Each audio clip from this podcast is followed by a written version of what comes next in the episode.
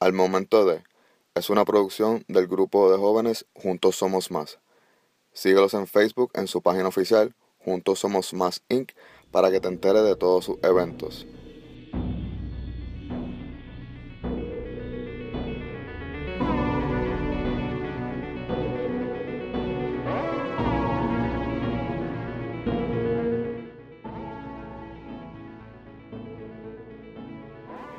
Saludos y bienvenidos eh, a este episodio de Al Momento de. Les quiero dar las gracias por ser parte de esta experiencia nueva que estoy embarcando. Para explicarles de qué se trata este podcast, eh, básicamente lo que quiero hacer es contar historias o casos. Casos sin resolver o casos resueltos de crímenes en Puerto Rico. Pienso luego tocar otros eh, lares, como tocar Estados Unidos, Europa, Latinoamérica, Suramérica. Casos interesantes que nos pongan en duda, que nos pongan a pensar sobre qué pasó, si alguien sabe algo, si alguien no está diciendo algo. So, he hecho bastante research en varios casos y por eso es que quiero adentrarme en este mundo. Eh, pero antes que eso, quiero tocar primero los casos locales, los casos que hemos escuchado de nuestro Puerto Rico, casos que ya pasaron, casos que todavía están bastante recientes y nos acordamos un poquito, casos bastante viejos. El propósito de este podcast es bastante personal. Yo quise crear algún método, algún. Quise tener algo donde yo pudiera eh, ir fortaleciendo eh, ese músculo de la narrativa. Quería empezar a hablar, quería empezar a fortalecer lo que es el, storytelling. Y creo que esto es una de las mejores maneras que lo puedo hacer. Es un tema que me gusta, es un, tema que probablemente vaya a intrigar a muchas otras personas. o eso me da eh, esa, esa, seguridad de que probablemente le gusta a mucha gente y pues puedan seguir eh, disfrutando de esto. Antes de comenzar les quiero pedir por favor que se suscriban al podcast, que le den un rate y al final pueden hacer un review. Todo esto se lo voy a agradecer porque son cosas que me van a ir ayudando a ir mejorando mi propósito como narrador, como storyteller. Eh, son cosas que de verdad me van a ayudar y si lo hacen a través de la plataforma de podcast, eh, pues me va a ayudar, me va a ayudar mucho más porque pues se, va, da exposición a lo que va a ser este, este canal. Quiero darle las gracias a uno de los auspiciadores de este programa, eh, la organización Felo. Sígalo en Facebook como Proyecto Felo para que se enteren de todas sus actividades. Felo estará haciendo una bicicletada en febrero. Búscanlo en su página de Facebook como Proyecto Felo para que se enteren de todas las actividades que esta organización está trayendo a las comunidades de Puerto Rico. En el episodio de hoy vamos a hablar del asesinato de Carmen Paredes y el caso de Pablo Casellas. Esto es un caso que yo recuerdo bastante al final, no recuerdo mucho al principio del caso. Hay mucha confusión en el caso. Eh, la prensa estuvo muy, muy, muy fuerte dándole este caso. Lo que a mí me atrae mucho de este tema es que es una de las cosas de las que yo más le tengo miedo, que es los home invasions, invasión a tu hogar. Para mí no hay nada más tenebroso que tú estés en la comodidad de tu hogar y que alguien entre a perpetuar, a hacer daño, a cometer un crimen, para mí no hay nada más aterrorizante que eso. O que tú estés durmiendo y alguien entre a tu casa. Para mí no hay nada más aterrorizante que tú estés en la seguridad de tu casa, en la comodidad, relajado, durmiendo, leyendo, lo que sea. Y que alguien entre a hacerte daño. Para mí no hay nada más aterrorizante que ese acto. Y el tema de hoy es un home invasion entre paréntesis, porque hay diferentes teorías. Mi teoría es un home invasion, la teoría que se le dio a las autoridades es un home invasion, pero al final no lo catalogaron como un home invasion porque ya el asesino estaba dentro de la casa. Eh, pero yo vine a saber bastante del caso eh, cuando vine a hacer todo este research, obviamente. Pero durante el caso, honestamente, no lo seguí, no me encontraba tampoco en Puerto Rico al momento. Por eso cuando regreso a la isla, ya el caso está a punto de ser cerrado y ahí es que eh, me entero de todo. Pero a la hora de, hacer este podcast, pues quise buscar eh, casos así interesantes, casos que pusiera la doble perspectiva de fue él, no fue él, hay alguien más involucrado. Y pues por eso decidí comenzar con este, porque no es muy viejo, tampoco fue los otros días. Y creo que cuando pongamos los datos ahora y los refresquemos, pues van a, van a tener otro pensar de, del caso, de las personas involucradas. Eso aquí vamos.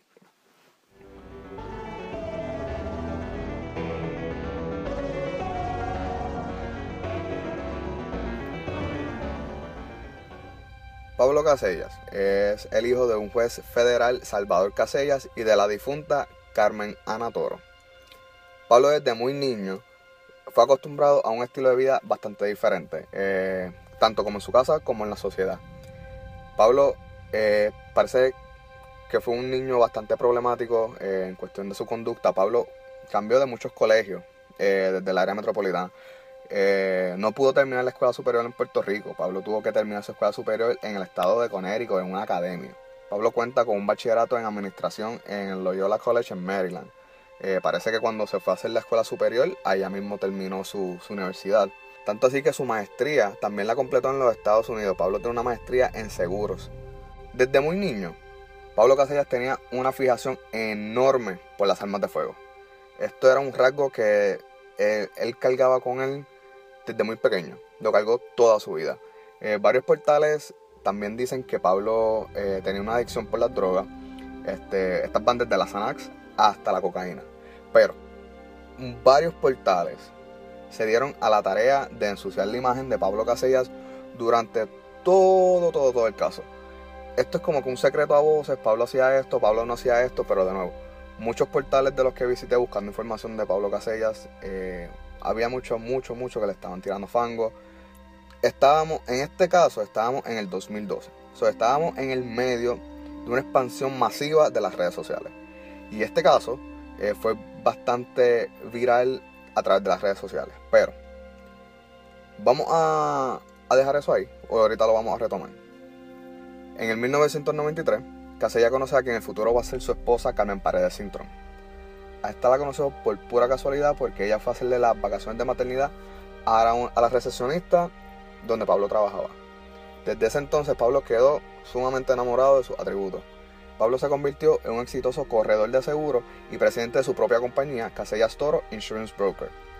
Pablo fue aclamado como un prestigioso negociante e integrante de una influyente y prominente familia puertorriqueña. Pablo y Carmen luego tuvieron dos hijas, Familiares y amigos cercanos a la familia Casellas Paredes dicen que Pablo era un esposo y padre de intachable conducta. Pero vamos a darle para el frente 19 años a esta historia.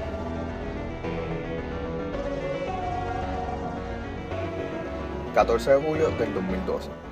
Pablo Casellas sale de su casa a eso de las 9 y 40 de la mañana para visitar a su padre, el juez federal Salvador Casellas. Los videos de seguridad de la urbanización confirman que él sí salió de su casa a esa hora.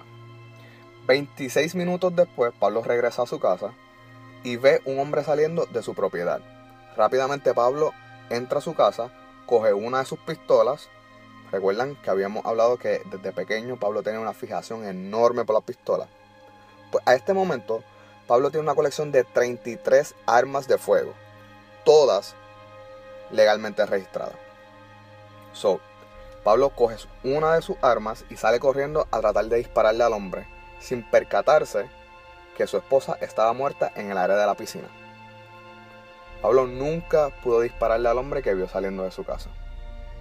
Regresa a su casa y se topa con el cadáver baleado de su esposa. Carmen murió con su computadora personal al lado, sentada en una silla en el área de su piscina, en su exclusiva urbanización Tierra Alta 3. Exclusiva. Esa es la palabra clave de donde ellos viven. Una urbanización exclusiva en el área de Puerto Rico cuenta con mínimo varias cosas. Cámaras de seguridad, portones eléctricos y guardias de seguridad. No toda persona puede accesar a estas exclusivas urbanizaciones si no te registras con los guardias de seguridad. Básicamente siempre toman tu información, información de tu vehículo, a veces llaman al residente y le piden autorización para que tú puedas entrar. Tiene que haber un registro. Alguien se tuvo que haber registrado para entrar a la casa de Pablo. O ya la persona estaba dentro de la casa de Pablo el día que Carmen Paredes murió.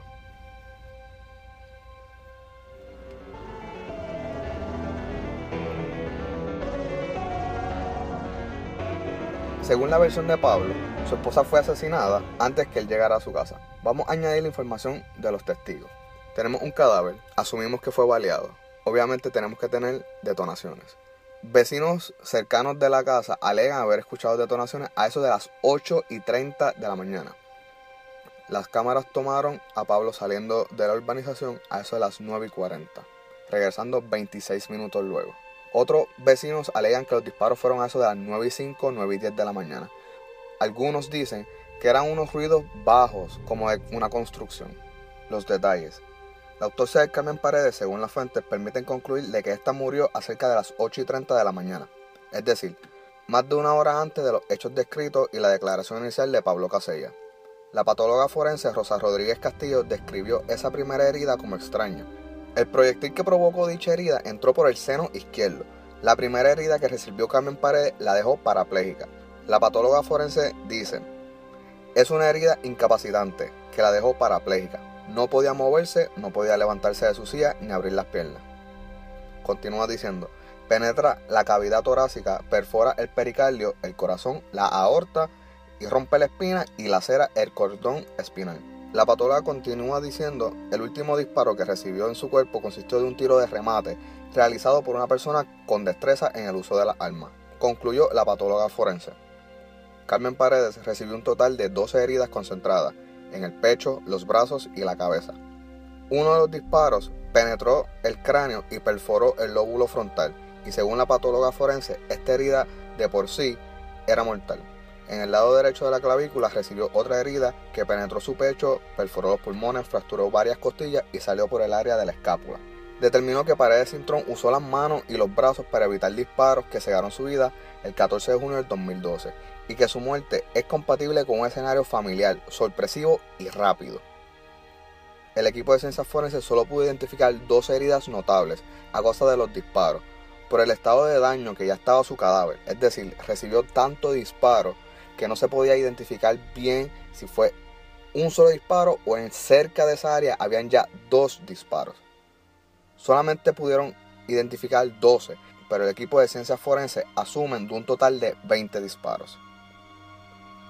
15 de julio, el equipo del Instituto de Ciencias Forenses indica, y cito, extraoficialmente que el arma que se utilizó fue una FN 5.7 por 28, conocida en la calle como la mata policía, por su potencial de traspasar chalecos antibalas. Y adivinen ustedes bajo qué nombre estaba registrada esa arma.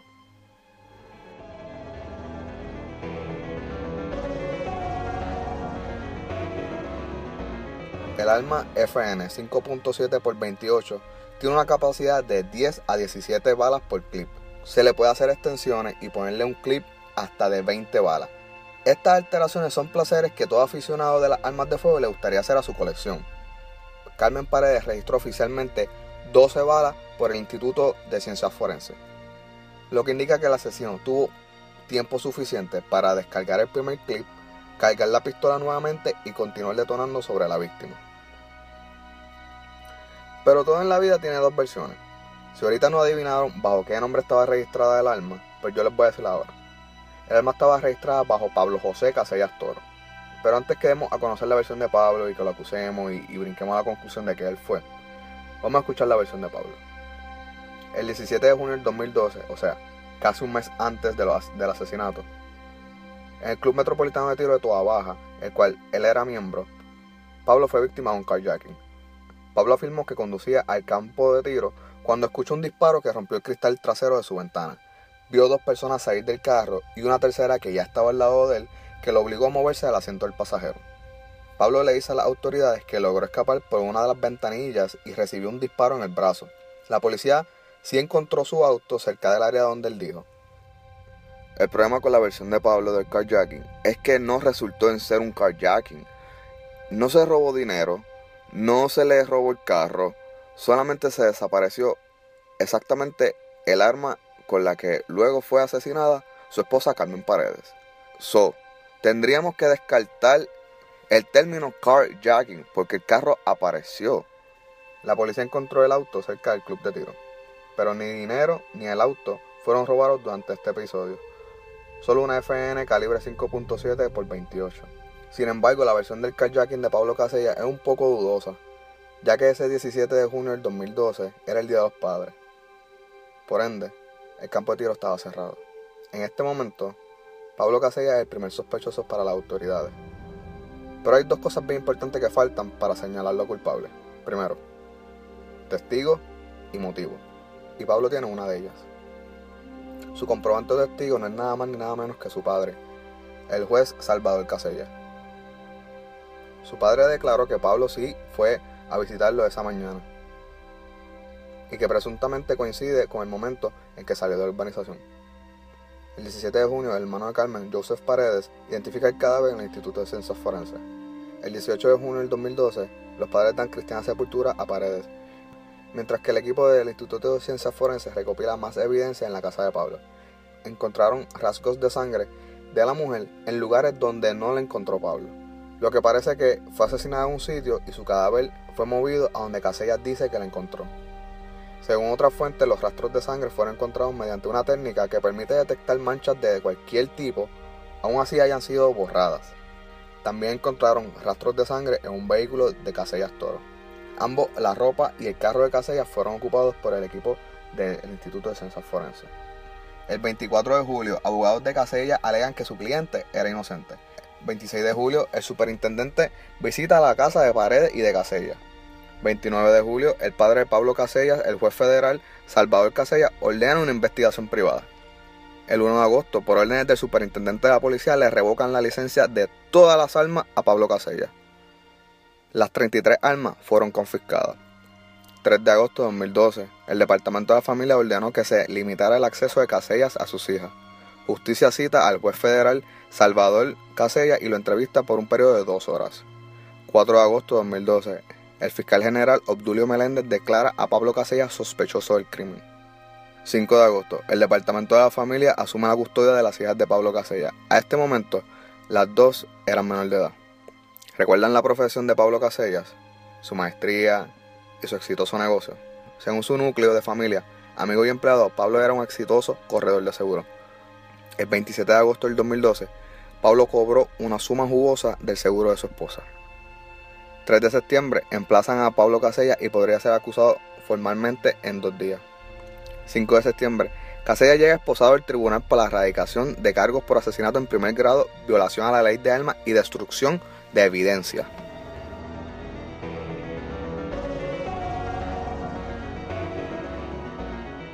Durante el próximo año la investigación continuó contra Casella. No se pudo encontrar más sospechosos. Al momento él era el único. En este periodo, Casella estuvo hospitalizado dos veces. Estuvo en una coma y luego de salir de la coma fue hospitalizado en un hospital de salud mental. 25 de septiembre.